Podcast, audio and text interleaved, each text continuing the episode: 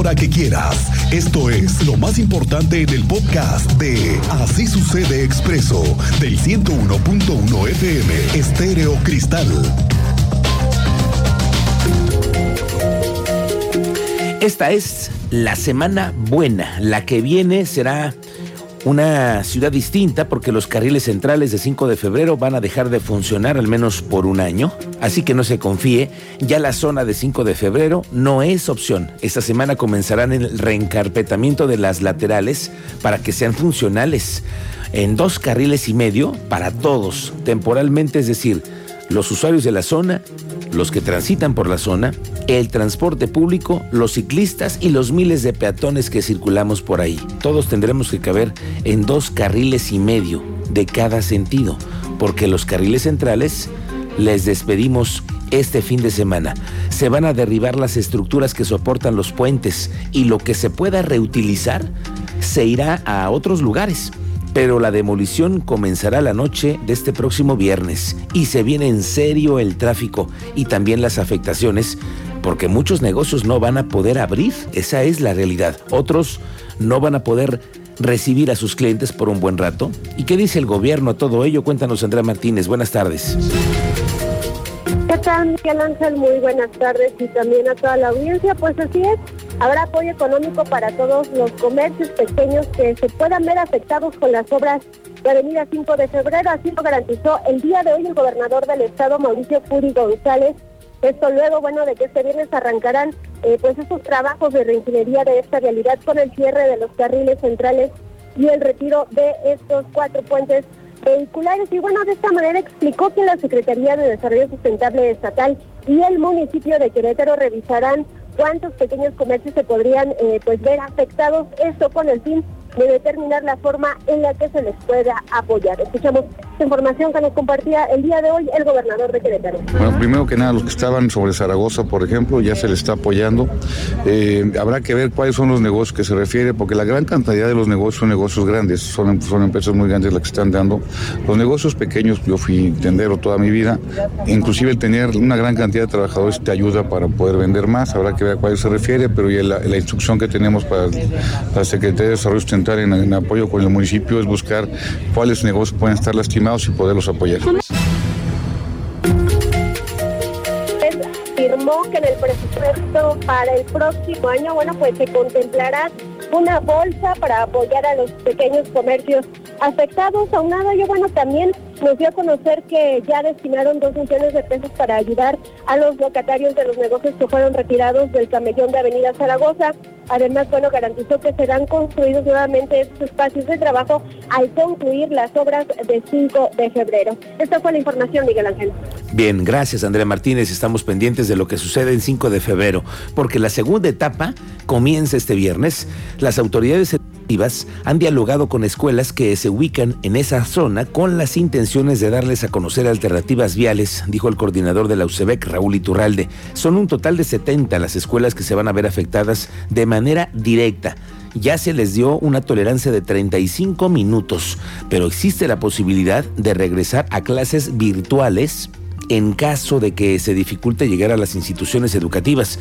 Por ahora no se ha planteado esta decisión. Hemos eh, ya autorizado una cierta tolerancia para llegar, dado que pueden enfrentar un retraso por, por las afectaciones de la obra. Entonces, este, es lo que se ha planteado hasta ahorita. Se les ha estado informando de las fechas, de las rutas alternas, de cómo pueden este, llevar y recoger a sus hijos. Y este, hasta este momento es, es lo que tenemos. Recuérdeme la tolerancia. Son 35 minutos. Yo no sé si 35 minutos van a ser suficientes, Cristian. No creo. Me, encantó el tonito. Ah, son 35 minutos. Como cosa de nada, ¿verdad? 35 ah, minutos. 35 minutos. Se le hizo fácil al coordinador de UCEBEC. Pero yo no veo, vamos a ver la realidad, porque estamos especulando. Vamos a ver que quiten los puentes. Vamos a esperar. Vamos a esperar, pero no sé si 35 minutos sean, sean los suficientes. Bueno, otra cosa que viene a la par es el tema del transporte público que también requiere de una mejora. ¿Qué ha pasado? A raíz de las molestias que ha traído entre algunos usuarios de Corregidora que están viviendo este primer proceso de modernización del transporte público, el gobernador garantizó que todo cambio genera molestias, pero que ahora las unidades, que ahora sí pasan 15 minutos, que los usuarios llegan un poco más rápido a sus destinos, que la cosa iba en la primera semana. El reporte que tengo de todos los días que hablo con el director es que va en forma, que va en camino, en el camino correcto. Y ahorita acabo de hablar con él, va funcionando muy bien la tarjeta.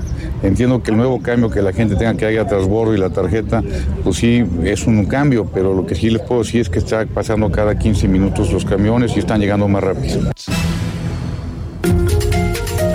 Bueno, a raíz de lo que ha pasado en Corregidora, ¿usted qué opina? Ya se cumplió una semana de todos estos movimientos, estos ajustes. Ojalá que también nos pueda usted compartir los usuarios cómo han ido mejorando o en su caso empeorando ¿eh? las frecuencias en Corregidora. Ya se viene otra semana donde también se ve, a ver, a ver, van a se a darse afectaciones en el tráfico y en el transporte por el cierre de los carriles centrales de 5 de febrero. Así que, ojo, si usted nos puede compartir qué ha pasado en Corregidora, aquí le escuchamos 442 580 1011 La secretaria de Gobierno, la señora Murguía, garantizó que el gobierno del estado va a mantener una apertura con los usuarios de la colonia Santa Bárbara que están inconformes con esos primeros cambios de Crobús como parte de esta estandarización de frecuencias. Eh, creo que va eh, creo que vamos a seguir avanzando en eso para lograr acuerdos que deje a los eh, eh, habitantes de, de, esta zona en conflicto Santa Bárbara tranquilos y con la mejor disposición de poner la mesa en Secretaría de Gobierno para llegar a acuerdos. Vamos al tema de la Universidad Autónoma de Querétaro que estamos dándole seguimiento, ya tenemos dos semanas con este paro. Hoy es el día para iniciar el diálogo. Hay una marcha silenciosa pero con mensajes a la rectoría. Tú estás ahí, que también ha ocasionado mucho más tráfico en la zona de prolongación Zaragoza. Cuéntanos, Teniente Mérida, buenas tardes. Muy buenas tardes, Miguel Ángel. Buenas tardes al auditorio.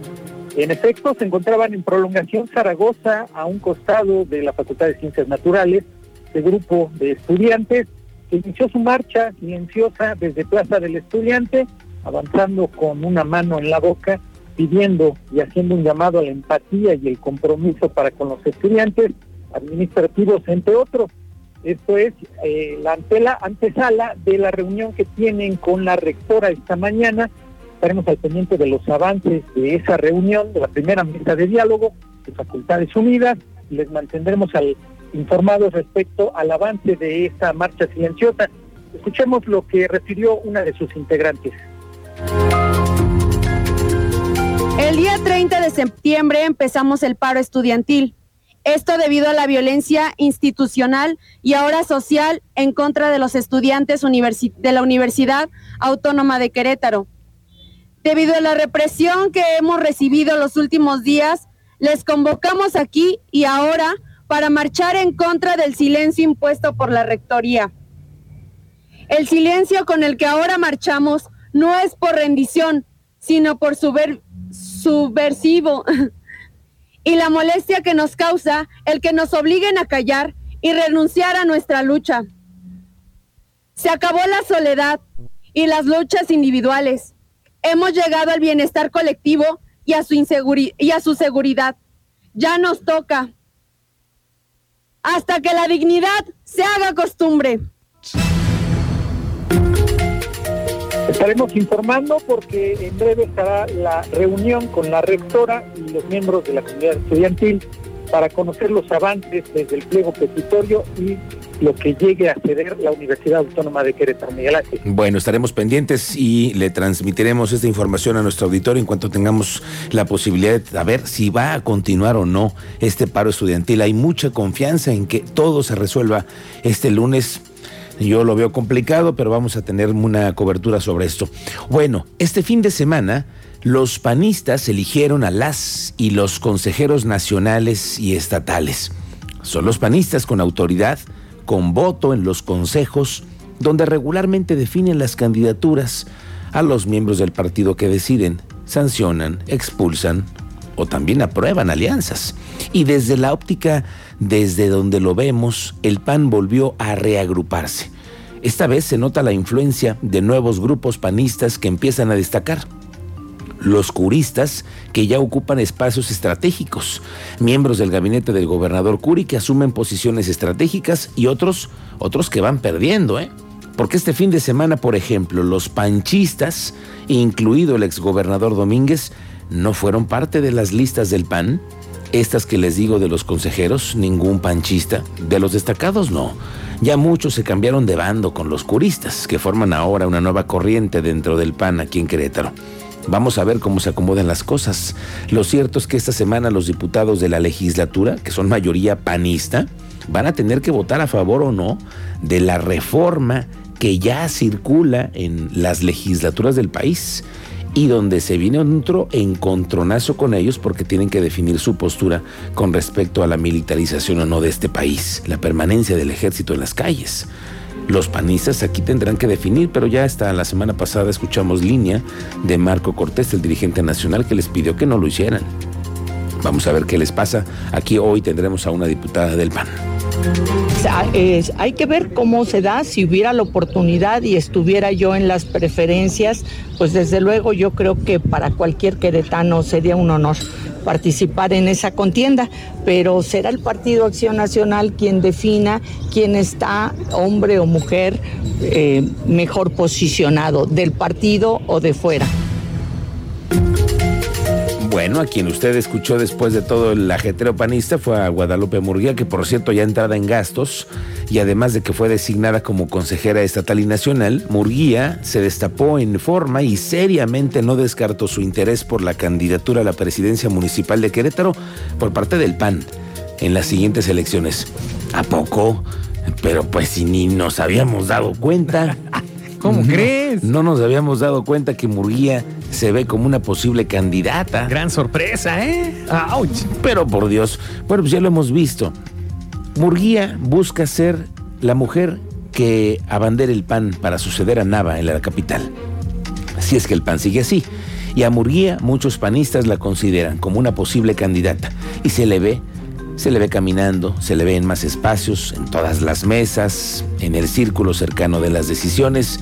Murguía comentó que esperará un año para ver cómo se da el panorama y si es que está en posibilidades, la entraría al proceso electoral, lo cual hoy en el gabinete esta aspiración dio señales.